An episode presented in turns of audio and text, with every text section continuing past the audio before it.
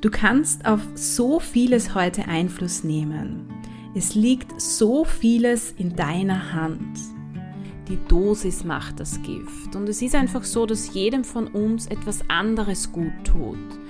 Ich glaube schon, dass wir innerlich irgendwie so eine, eine Sehnsucht haben nach was in uns steckt. Wohlbefinden, die Basis für Leistung, für Kreativität, für Neugierde Entscheide ganz bewusst, welchen Tätigkeiten und welchen Menschen du deine wertvolle Zeit schenkst. Stelle dir bei jeder Herausforderung in deinem Leben die Frage, wer könnte mich jetzt unterstützen?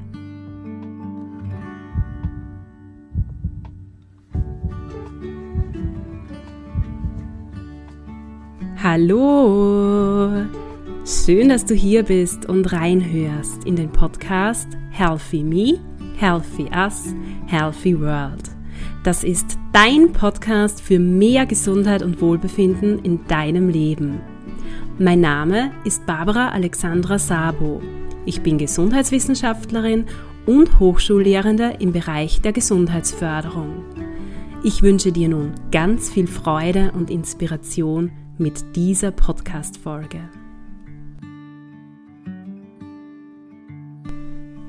In dieser Folge führe ich ein Interview mit Magistra Cornelia Däubler.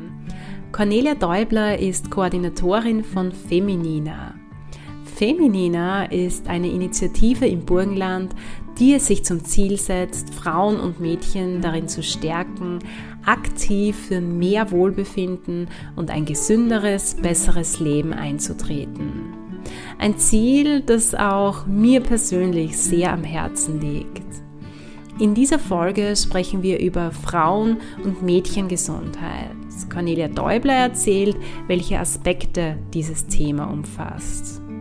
Vertieft sprechen wir im Anschluss über die Mehrfachbelastungen von Frauen im Lebensalltag, über Mental Load, über gesellschaftliche Herausforderungen in diesem Kontext und über gesundheitliche Folgen. Und Cornelia Däubler erzählt uns, was es braucht auf Systemebene, aber auch auf Individualebene, um der Mehrfachbelastung von Frauen entgegenzuwirken. Natürlich sind wie immer auch ein paar Tipps für dich persönlich, für dich als Frau, aber auch als Mann im Umgang mit Mehrfachbelastungen im Alltag mit dabei. Ich wünsche dir nun ganz viel Freude mit diesem Interview. Die Zielgruppenorientierung, die ist ein ganz wichtiges Prinzip im Bereich der Gesundheitsförderung. Zudem ist es auch essentiell, Gesundheitsmaßnahmen bedarfs- und bedürfnisgerecht zu planen und umzusetzen. Und dabei sollte es stets das Ziel sein, einerseits Belastungen zu reduzieren, andererseits Ressourcen aufzubauen. Eine von vielen Zielgruppen der Gesundheitsförderung sind Frauen zwischen 30 und 50 Jahren. Und die mentale Gesundheit genau dieser Personengruppe steht heute im Mittelpunkt dieser Podcast-Folge. Zunächst werden wir allerdings allgemein über das Thema Frauengesundheit, speziell auch Frauengesundheit im Burgenland sprechen. Und da freut es mich besonders, heute Cornelia Däubler im Podcast begrüßen zu dürfen. Bevor wir aber nun in das Thema Frauengesundheit so richtig eintauchen, würde ich Sie bitten, liebe Frau Däubler, dass Sie sich unseren Hörern und Hörerinnen kurz vorstellen und uns erzählen, wer Sie sind und was Sie so machen. Ja, hallo, mein Name ist Däubler Cornelia. Ich bin Sozialarbeiterin und klinische und Gesundheitspsychologin und arbeite seit 2010 in der Frauenberatungsstelle Eisenstadt. Seit 2018 gibt es das Projekt Femininer Frauen- und Mädchengesundheit, das vom Land Burgenland Abteilung 6 Gesundheit und Soziales und von der Abteilung 9 Frauen, Antidiskriminierung und Gleichbehandlung sowie vom Gesundheitsministerium gefördert wird. Und Feminina hat angegliedert an die burgenländischen Frauen- und Mädchenberatungsstellen äh, in jedem Bezirk Informationsstellen für Frauengesundheit geschaffen. Mhm. Und ich habe seit 2019 beim Projekt mitgearbeitet und ab 2021 dann die Koordination übernommen. Mich hat das Thema Gesundheit und Frauengesundheit schon immer interessiert. Umso schöner war es für mich dann auch in diesen Bereich beruflich einzusteigen. Mhm, Finde ich sehr spannend. Danke für diesen Einblick in Ihren Werdegang und auch ähm, für die Erzählungen, was Sie aktuell machen. Ich finde es ganz, ganz toll und wertvoll und wichtig, dass man sich im Burgenland jetzt seit einigen Jahren wirklich verstärkt diesem Thema Frauen- und Mädchengesundheit auch widmet. Welche Aspekte umfasst jetzt bei Ihnen, bei Feminina im Speziellen das Thema Frauengesundheit? Was gehört da alles dazu? Was sind da so die Themenbereiche? Ja, Feminina bietet Workshops und Beratungen für Frauen und Mädchen zu Frauengesundheitsthemen an. Also heuer haben wir zum Beispiel den Schwerpunkt auf sexuelle und reproduktive Gesundheit. Das geht von Aufklärungs- und Verhütungsworkshops über Workshops zum Thema Lust und Liebe, über Schwangerschaft, Geburt bis zu Wechselbeschwerden. Haben wir da im Herbst ein umfangreiches Angebot in allen Bezirken. Aber es geht dann auch äh, um psychische Gesundheit. Da haben wir schon länger ein Programm. Da geht es uns sehr stark um Gesundheitsförderung. Also da haben wir Schwerpunkt zum Beispiel Selbstwert, Stress, aber auch Entspannung und Achtsamkeit, Regulation von Emotionen, aber auch Förderung der psychischen Widerstandskraft, die sogenannte Resilienz. Ein weiterer Schwerpunkt im kommenden Jahr und auch schon im Herbst sind Selbstwertworkshops für Mädchen. Ja, wir sehen es aber auch als unsere Aufgabe, Themen rund um Frauen-Mädchen-Gesundheit im Land zu thematisieren. Und so gab es in den letzten beiden Jahren bereits Veranstaltungen zu verschiedenen Themen. Das eine war zur psychischen Gesundheit und das andere war zu Gendermedizin und Frauengesundheitsförderung. Uns ist es wichtig, äh, Frauen und Mädchen dabei zu unterstützen, sich für ihre Gesundheitsanliegen einzusetzen und selbstbestimmte Gesundheitsentscheidungen zu treffen. Und dabei ist es uns auch immer wichtig, auf die Lebensumstände der Frauen hinzuweisen und im Auge zu behalten, welche gesellschaftlichen Rahmenbedingungen sich auf die Frauengesundheit auswirken. Ja, ein Thema, auf das wir seit der Pandemie auch gehäuft hinweisen, ist eben die Mehrfachbelastung von Frauen. Die hat es zwar schon vor der Pandemie auch gegeben, aber Corona und die daraus folgenden Lockdowns haben das Thema aber zusätzlich verschärft. Mhm. Also finde ich ähm, ganz wichtig, die Themenbereiche, die Sie genannt haben, sind alles aus meiner Sicht wichtige Themenbereiche der Gesundheitsförderung, also auch Themen, denen ich mich im Podcast widme, was Sie so erwähnt haben, Thema Resilienz, Selbstwert, Achtsamkeit, ein großes Thema, aber auch das Thema gesunde Körperbilder, gesundes Körpergefühl. Mhm und was ich auch ganz wichtig finde, was Sie erwähnt haben, es ist wichtig, das Thema auch immer wieder auf gesellschaftlicher, auf systemischer Ebene zu thematisieren, da natürlich auch Maßnahmen hier erforderlich sind. Das heißt, der Einzelne, die Einzelne kann viel tun. Finde ich auch ganz toll im Sinne von Empowerment, Selbstwirksamkeit, aber es braucht auch ganz viele Maßnahmen auf Systemebene.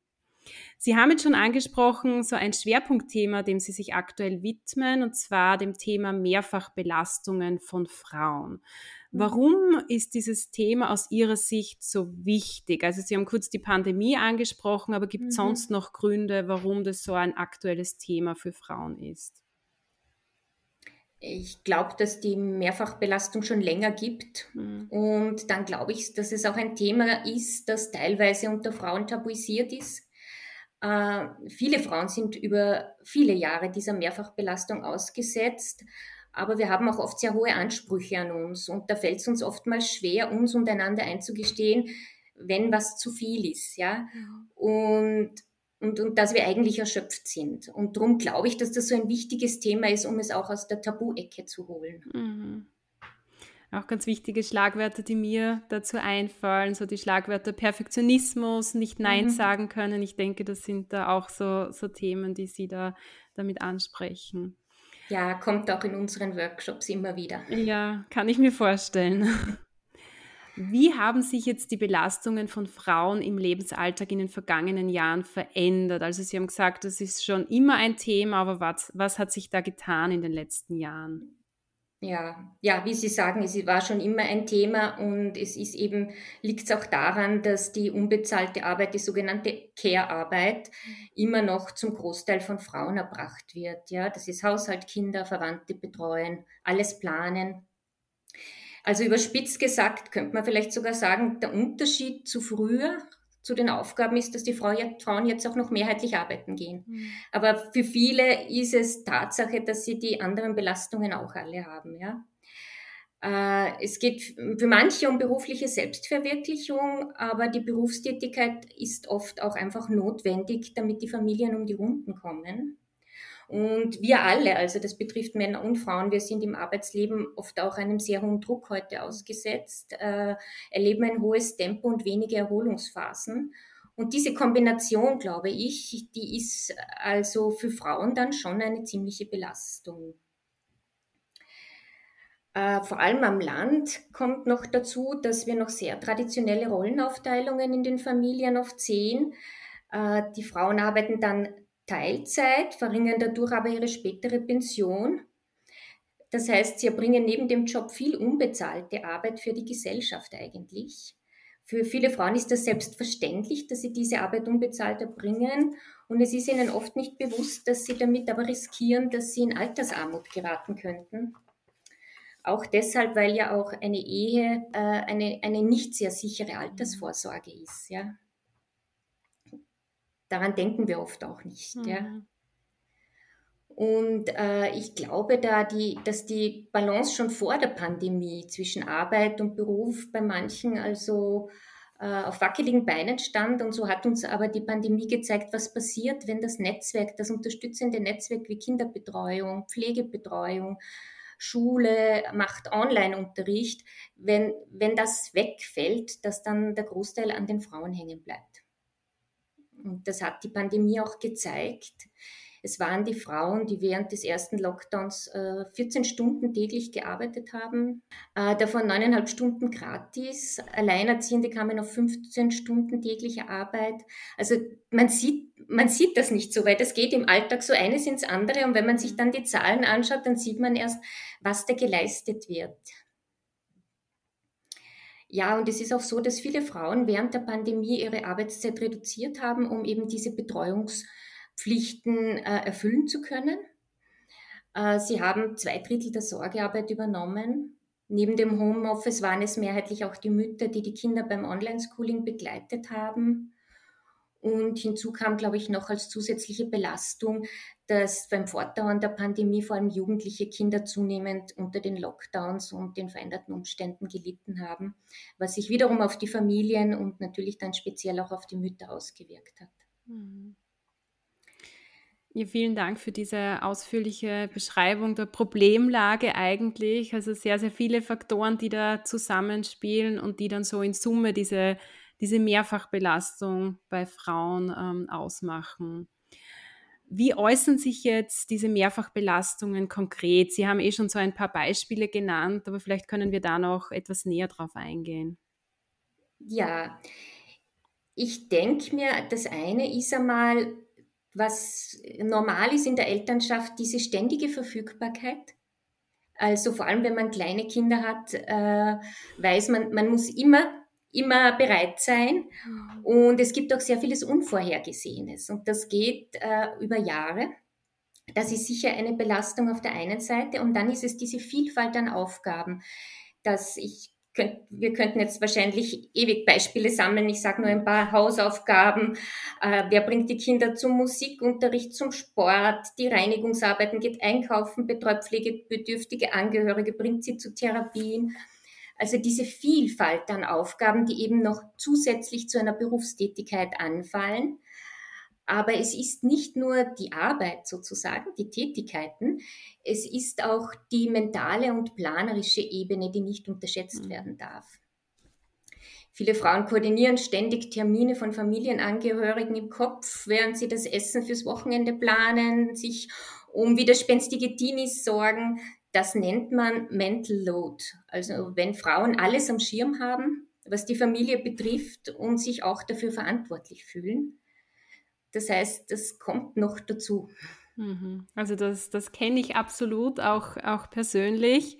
Und deswegen finde ich es auch gerade für Frauen so schwierig zu sagen, dass man wirklich eines nach dem anderen macht, nicht Multitasking betreibt, achtsam im Alltag ist. Das ist auch aus meiner Sicht eine große Herausforderung, dass wirklich so viele Gedanken im Kopf da sind, dass man, vielleicht ist jetzt der, der Sohn oder das Mädchen irgendwo bei einer Geburtstagsfeier eingeladen, dann muss man da ein Geschenk besorgen, mhm. schauen, wie das Kind dorthin kommt. Und es ist wirklich so viel, was man nicht sieht, auch wie Sie erwähnen. Ähm, ja, finde ich auch ganz wichtig, das immer wieder zu betonen. Ja, und das ist zum Beispiel ein Punkt, wo, wo Paare vielleicht auch ansetzen können, sich die Verantwortlichkeiten aufzuteilen, ja. weil es geht auch stark um das Gefühl, für etwas verantwortlich zu sein. Ja. ja. Und da geht es sicher auch, da liegt es auch an den Frauen, auch loszulassen, denke ja. ich mir. Mhm. Das also das, das merke ich auch, es passiert zwar viel, also es ist ja Gott sei Dank jetzt nicht mehr unüblich, dass zum Beispiel der Vater das Kind wickelt oder dass der, der Vater, der Mann im mhm. Haus einmal kocht. Aber gerade dieses, was Sie auch erwähnen, dieses sich verantwortlich fühlen, dafür zuständig sein, dass das alles gut abläuft, dass alles funktioniert, das nehme ich auch wahr in meinem Umfeld, dass das wirklich oft noch so oder fast immer in der Hand der Frau liegt. Genau. Und ich ja. denke, da ist schon Raum, um das anders aufzuteilen und drüber zu sprechen und sich zu überlegen, wie könnte man das anders machen. Mhm. Weil ich glaube, wenn einmal ein Thema ist, dass ich weiß, das ist, muss ich nicht mehr im Kopf behalten. Mhm. Das macht der Partner oder mhm. die Partnerin. Dann, dann, dann ist es auch wirklich weg. Und mhm. dann habe ich eine Entlastung dadurch. Ja. Ja, so zusammenhängend könnte man natürlich sagen, zusammenfassend könnte man sagen, dass die Frauen schon der Sozialbuffer der Corona-Krise waren äh, sowohl in der Familie als auch eben in den, in den oft nicht so gut bezahlten systemrelevanten Berufen. Und wenn man sich das nochmal genauer anschaut, äh, ist ein Gedankenexperiment, wäre da auch interessant, was passieren würde, wenn diese unbezahlte Arbeit nicht mehr gemacht werden würde. Ja? Das würde nämlich unser Wirtschafts- und Gesellschaftssystem doch massiv verändern oder sogar in eine Krise stürzen. Und in diesem Zusammenhang möchte ich auch auf ein sehr gutes Buch, das mir kürzlich untergekommen ist, hinweisen, und zwar von Franziska Schutzbach, Die Erschöpfung der Frauen. Und sie arbeitet da sehr gut heraus, wie Kapitalismus und Sexismus zusammenhängen. Und sie beschreibt auch so die, dass ja die Sorgearbeit moralisch kodiert ist, so nach dem Motto, diese Leistung wird ja aus Liebe erbracht und äh, darum zahlt die Gesellschaft auch nicht dafür. Mhm. Und da, da, befinden wir uns auch in einem ziemlichen Zwiespalt, weil einerseits wird die Care-Arbeit auch idealisiert, das haben wir auch erlebt beim Applaudieren für die, für die, für die, die, die während der Pandemie das System aufrechterhalten haben. Aber andererseits wird sie nicht abgegolten oder für selbstverständlich genommen, vor allem die Care-Arbeit in der Familie, die dort geleistet wird. Und diese unbezahlte Arbeit stützt aber in hohem Maß das Wirtschaftssystem und die Gesellschaft. Und äh, ja, würde sie bezahlt werden, würden wahrscheinlich auch die Profite sinken, weil das, glaube ich, recht teuer wäre. Äh, ich selbst finde, ja, ich selbst finde, es ist nicht gerecht, dass die Care-Arbeit nicht oder so schlecht bezahlt wird. Äh, und es ist auch nicht fair, Personen nicht sozial abzusichern. Ja. Umso mehr, wenn man bedenkt, dass dass diese Arbeit, die da geleistet wird, für unsere Gesellschaft sehr zentral ist. Es sind die Bereiche, wo die Gesellschaft am verletzlichsten ist. Bei Kindern, bei alten Menschen, der Gesundheit- und Sozialbereich, der dadurch halt auch eine geringe Wertschätzung erfährt.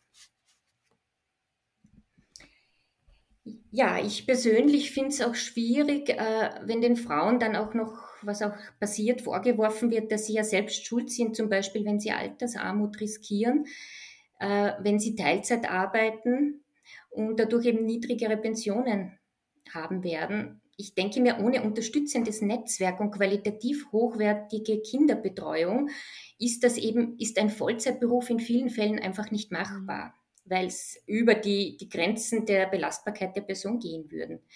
Natürlich ist das eine andere Situation, wenn man ein gutes soziales Netzwerk hat, das da gut mithilft, aber davon kann man nicht in jedem Fall ausgehen. Ja, und ich denke mal, das wird jede Person betreffen. Das wäre nicht nur für Frauen, auch Männer, die sich dazu entschließen, Teilzeit zu arbeiten und, äh, und in der Familie viel zu leisten, wären mit derselben Situation konfrontiert. Mhm. diesen letzten Punkt, den Sie genannt haben, der erinnert mich auch an eine Situation, die ich mit unseren Studentinnen erlebt habe. Also wir waren vor einigen Jahren in einer Einrichtung, so im Sinne einer Exkursion auch, und dort ist auch so die Aussage gefallen, vor allem ähm, hat man sich hier an die weiblichen Studierenden gerichtet und gesagt, schaut, dass ihr bitte nicht Teilzeit arbeitet, weil dann werdet ihr ganz geringe Pensionen haben. Dann habt ihr oder dann seid ihr gefährdet, eben wirklich Altersarmut ähm, zu erfahren. Und finde ich wichtig, was Sie erwähnt haben, weil ich habe mir dann auch gedacht als junge Mütter, ja, aber wie soll es denn sonst möglich sein? Wie, wie könnte ich denn ähm, 40 Stunden jetzt arbeiten neben Kinderbetreuung und diesen ganzen Punkten, die Sie auch mhm. genannt haben? Mhm. Ja, wir haben jetzt schon Themen angesprochen wie Kinderbetreuung. Sie haben das Teenageralter genannt, über die Betreuung pflegender Angehöriger gesprochen, also ja, über die Betreuung von Personen, die eben pflegebedürftig sind. Wer sind jetzt diese Frauen, die aus Ihrer Sicht besonders stark von dieser Mehrfachbelastung betroffen sind? Mhm. Also meiner Meinung nach sind das die Frauen im Alter zwischen 30 und 50 Jahren. Das ist so die Raschauer des Lebens. Mhm. Da ist man im Beruf sehr aktiv, die Kinder sind klein. Äh, aber es, ich, mir fällt noch eine andere Gruppe ein, und zwar sind das die älteren Frauen, die mhm. sehr viel im pflegerischen Bereich sehr viel äh, Care-Arbeit zu Hause leisten. Und das wird oft von der Gesellschaft auch nicht bemerkt. Mhm. Ja.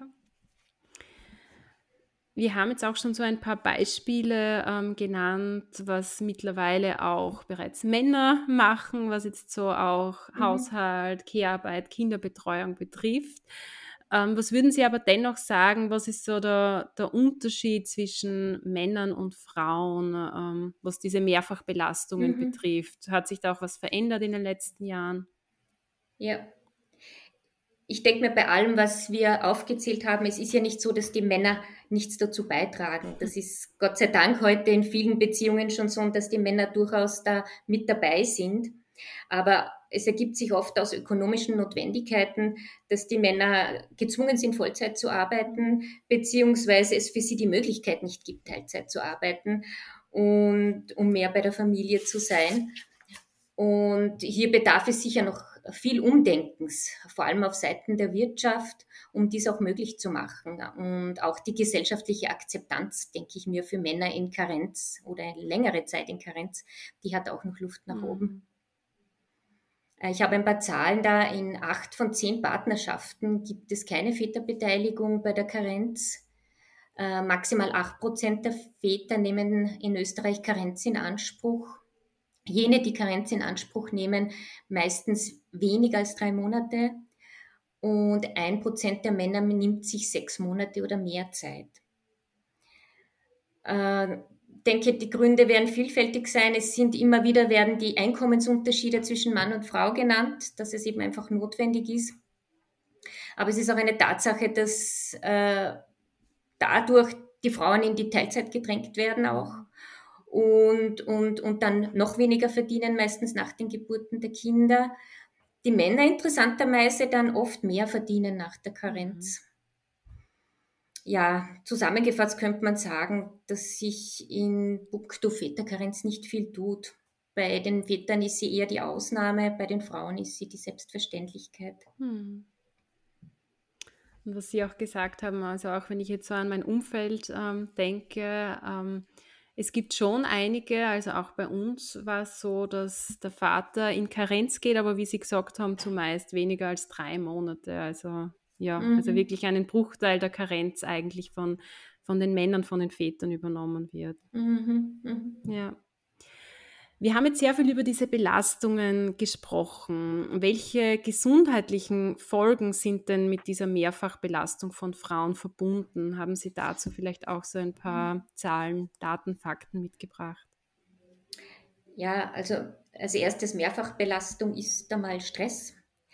Äh, wir alle kennen die kurzfristigen Reaktionen, wenn wir gestresst sind, erhöhten Puls, Blutdruck, Schwitzen. Mhm. Aber wenn das länger anhält, dann kann es natürlich langfristig auch Folgen haben. Schlafstörungen fallen mir ein, Herz-Kreislauf-Erkrankungen, geschwächte Abwehr. Wobei diese Folgen auch immer davon abhängen, wie eine Person auch mit Stress umgeht.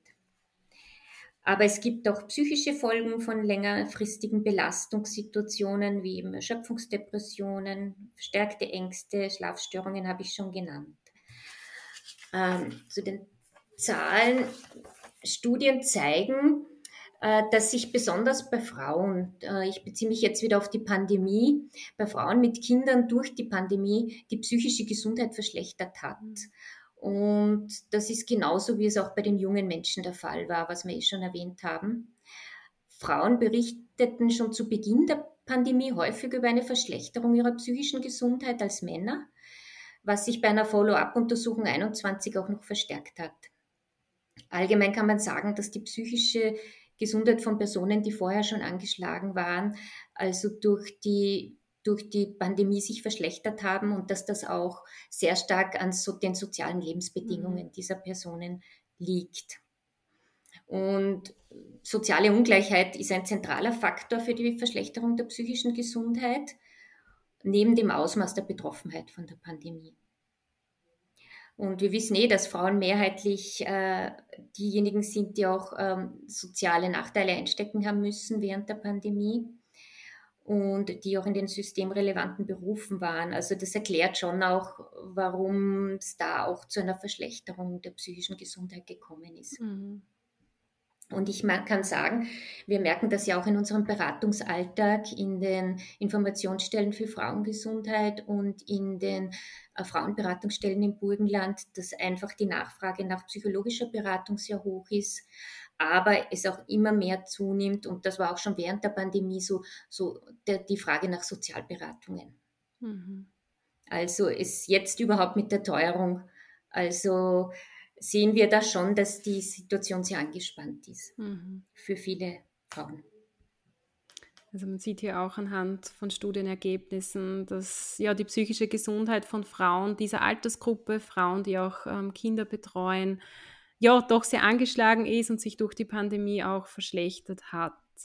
Jetzt mhm. haben wir sehr viel über Probleme gesprochen, über die gesundheitliche Situation und so zwischendurch sind schon ein paar Lösungssätze oder mhm. Möglichkeiten thematisiert worden, wie man ähm, dieser Mehrfachbelastung entgegenwirken kann oder wie man gut mit ihr umgehen kann. Also mhm. wir haben kurz darüber gesprochen, man könnte sich die Verantwortung innerhalb der Familie oder der Partnerschaft, was jetzt bestimmte Themen betrifft, aufteilen. Sie haben kurz erwähnt, es geht auch um das Thema, wie gehe ich mit Stress um. Mhm. Sie haben am Anfang Ihr Angebot erläutert, also Sie mhm. beschäftigen sich mit Resilienzstärkung, ähm, äh, mit Achtsamkeit, Entspannungsmöglichkeiten, ähm, Entspannungstechniken. Und da würde ich gerne etwas näher noch drauf eingehen, weil ich glaube, dass es für die Hörer und Hörerinnen auch sehr interessant ist zu wissen, was es denn jetzt an Maßnahmen braucht, einerseits auf individueller Ebene, andererseits aber auch auf Systemebene, um mit dieser Mehrfachbelastung mhm. adäquat umzugehen. Mhm. Ja, mir fällt da immer als erstes und das, diese, ein Spruch, ein afrikanischer Spruch ein, der ist mir viele Male auch, wie meine Kinder klein waren, eingefallen. Äh, es braucht ein Dorf, um ein Kind großzuziehen. Mhm. Leider steht dieses Dorf heute nur noch wenigen zur Verfügung. Und es sind oft auch die Großeltern noch äh, berufstätig. Ich ja. erlebe das auch in den Beratungen immer wieder, wo die Frauen sagen, na ja, meine Mutter geht noch arbeiten. Und äh, ja, oder auch mein Vater. Es gibt auch Opas, die sich um die Enkelkinder kümmern. Äh, ja, die können nicht mehr wie früher die Familien unterstützen. Das heißt in Wirklichkeit, dass die Hauptlast beim Paar bleibt und die, dieses Paar versucht sich dann, diese Aufgaben sinnvoll aufzuteilen, äh, wobei halt immer noch veraltete Rollenbilder in den Köpfen und die gesellschaftlichen Rahmenbedingungen haben wir eh schon erwähnt, die dann noch beeinflussen, wie dann halt auch diese Aufgaben aufgeteilt werden. Mhm. Und da scheint es mir wichtig, dass man einerseits bewusstseinsbildende Maßnahmen setzt, also diese Rollenbilder in Frage stellt, alternative Rollenbilder vielleicht auch vorstellt. Ähm, aber wir müssen auch auf vielen Ebenen die Rahmenbedingungen ändern. So zum Beispiel denke ich mir, sollten wir Frauen nicht aufhören, zu fordern, dass Care-Arbeit einfach entsprechend ihres Wertes in der Gesellschaft entlohnt wird und dass es auch eine soziale Absicherung für diese Zeiten braucht, für die Personen, die diese Arbeit übernehmen. Und als zweites gehört für mich absolut dazu eine qualitativ hochwertige, ganztägige Kinderbetreuung. Äh, und zwar auch Ganztagsschulen, die neben schulischer Bildung auch künstlerisch-musische Bildung anbieten, Sport ermöglichen und etwas, das ich sehr wichtig finde, nämlich auch ein gesundes Mittagessen für alle. Ich glaube, dass das zwar klingt wie eine Kleinigkeit, aber eine große Entlastung wäre für die Familien. Ja, neben der sehr wichtigen gesellschaftlichen Ebene und da könnte einem vielleicht noch einiges einfallen, ist es aber auch wichtig, dass sich die Frauen dieser Belastungen bewusst werden. Äh, wir fühlen uns oft schlecht, weil wir so erschöpft sind und nicht alle Auf Aufgaben so, wie wir uns das vorstellen, erfüllen können. Und dabei ist uns oft gar nicht bewusst, wie viel wir leisten und eben auch mental, wie viel wir in unseren Köpfen jonglieren. Und ich denke, das ist schon ein erster Schritt äh, zur Veränderung, sich dessen bewusst zu werden und mit sich auch gut umzugehen und mal zu sehen, was man alles leistet. Und das kann dann einen Umdenkprozess anstoßen, der dann vielleicht auch bewirken kann, dass man mehr auf sich schaut, Pausen einlegt, für Erholung sorgt, Bewegung, Entspannung und ja, haben wir schon erwähnt und auch vielleicht, dass wir unseren Perfektionismus in Frage stellen, mit dem wir uns dann selber auch oft noch unter Druck setzen. Hm. Die Aufgabenverteilung und Verantwortlichkeiten in der Familie haben wir eh schon erwähnt. Und eine Idee wäre noch, äh, sich eben ein entlastendes Netzwerk zu schaffen unter Freunden, wenn es keine Verwandten gibt, die das übernehmen, dass man sich gegenseitig zum Beispiel bei der Betreuung der Kinder entlastet und sich somit auch bewusst Auszeiten gönnen kann. Mhm.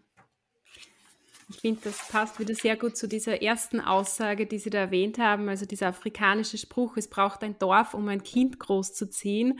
Und das ist auch etwas, was ich versuche ähm, im Podcast immer wieder zu erwähnen, wirklich zu schauen, was hat man denn für ein Netzwerk, welche Kontakte hat man mhm. und welche Personen sind da wirklich im Umfeld, die mich unterstützen können bei der Kinderbetreuung, beim Haushalt, bei gewissen mhm. Erledigungen und da wirklich diese, diese Personen auch wirklich als Ressourcen zu nutzen. Ich finde, das, das ist schon so ähm, wertvoll und da kann man sich schon so viel dadurch entlasten lassen. Also das soziale Netzwerk ist ja etwas ganz, ganz Wertvolles, auf das man immer wieder zurückgreifen sollte.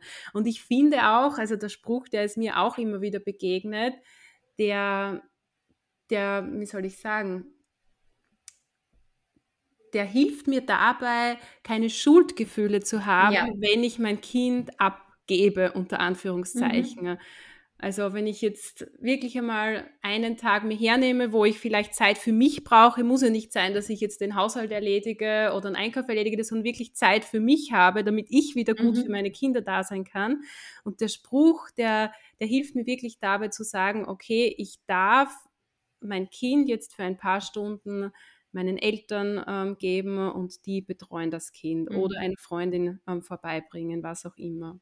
Also ich finde den Spruch wirklich auch äh, wunderschön und sehr, sehr hilfreich auch, um, um diesen Schuldgefühlen entgegenzuwirken. Mhm. Ja, und es ist für das Kind in Wirklichkeit eine Bereicherung auch, ja. von verschiedenen ja. Personen betreut zu werden, ja, weil sie ja. einfach Verschiedenes kennenlernen und verschiedene Persönlichkeiten, ja. mit denen sie absolut. zu tun haben. Mhm.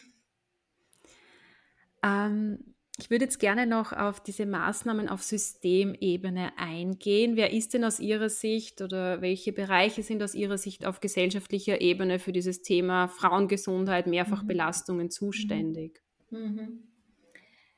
Ja, zusätzlich zum traditionellen Gesundheitssystem gibt es da Bereiche, die sehr wichtig sind, vor allem wenn es um Gesundheitsförderung geht. Mhm. Äh, und da sehe ich das Sozialpolitik, Bildungspolitik, Umwelt, Arbeitsmarkt, Verkehr, Wirtschaftspolitik, die alle das, da was dazu beitragen können, beziehungsweise wo wir als jetzt wir als Frauenorganisation auch immer wieder hinschauen wollen, äh, welche Maßnahmen da wie auch für Frauen und auf Frauengesundheit wirken.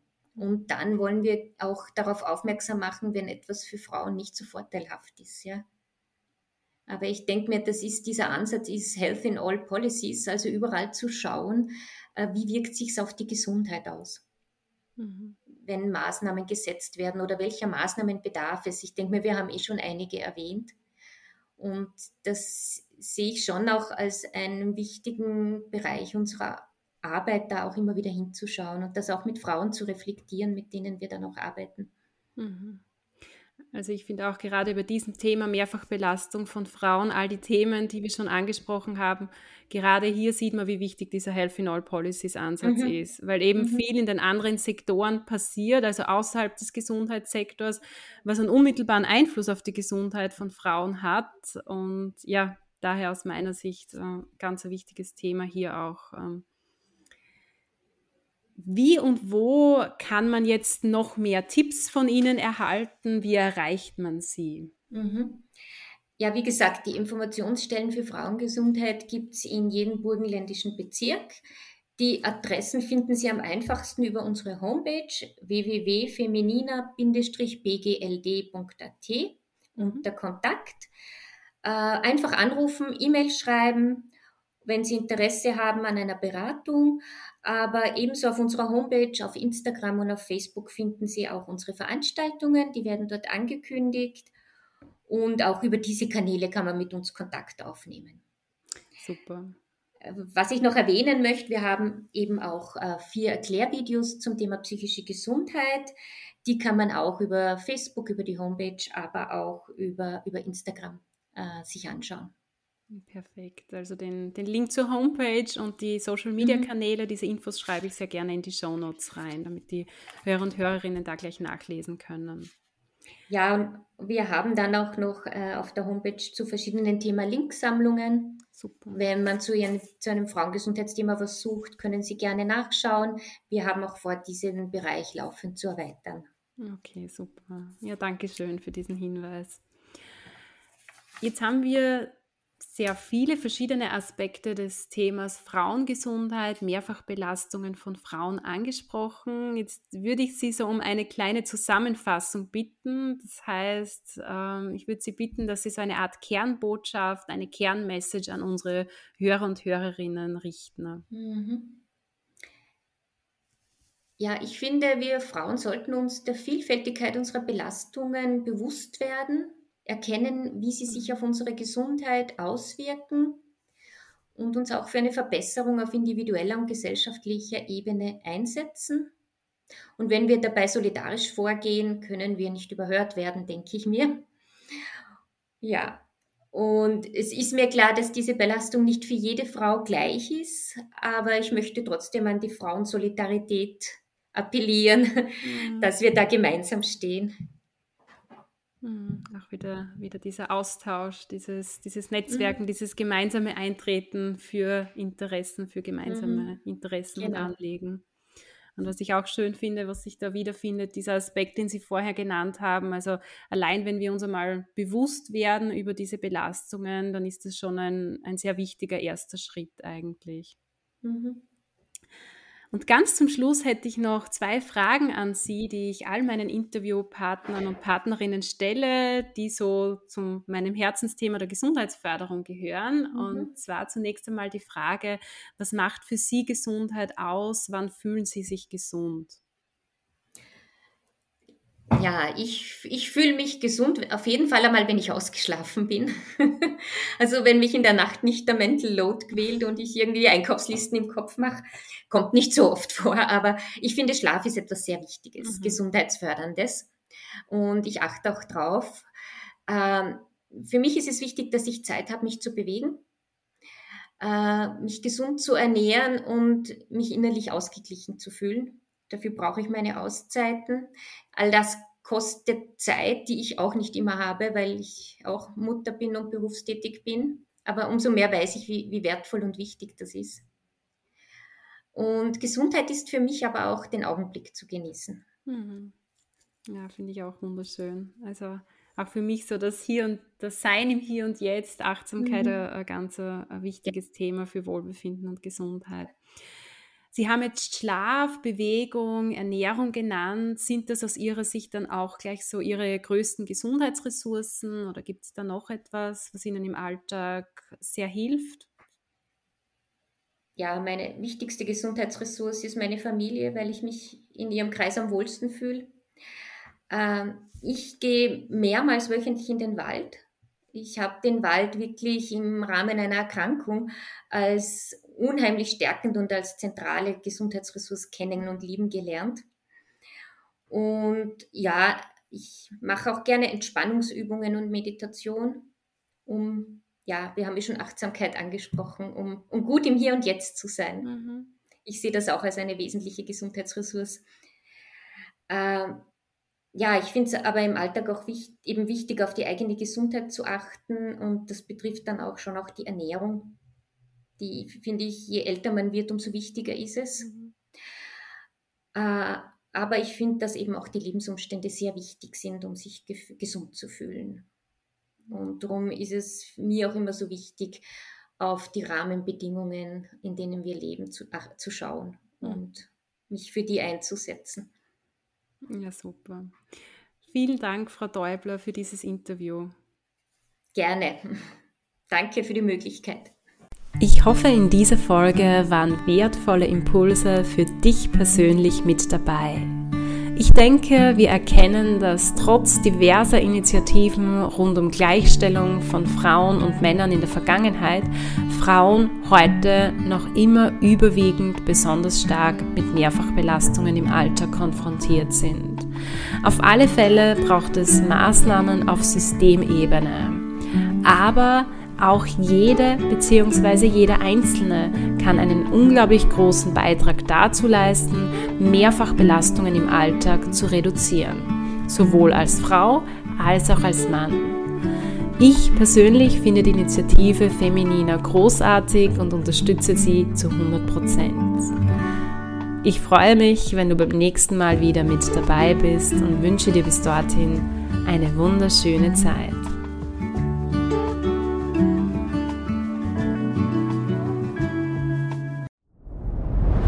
Dir hat dieser Podcast gefallen? Dann klicke jetzt auf Abonnieren und empfehle ihn weiter. Bleib immer auf dem Laufenden und folge uns bei Twitter, Instagram und Facebook. Mehr Podcasts findest du auf meinpodcast.de.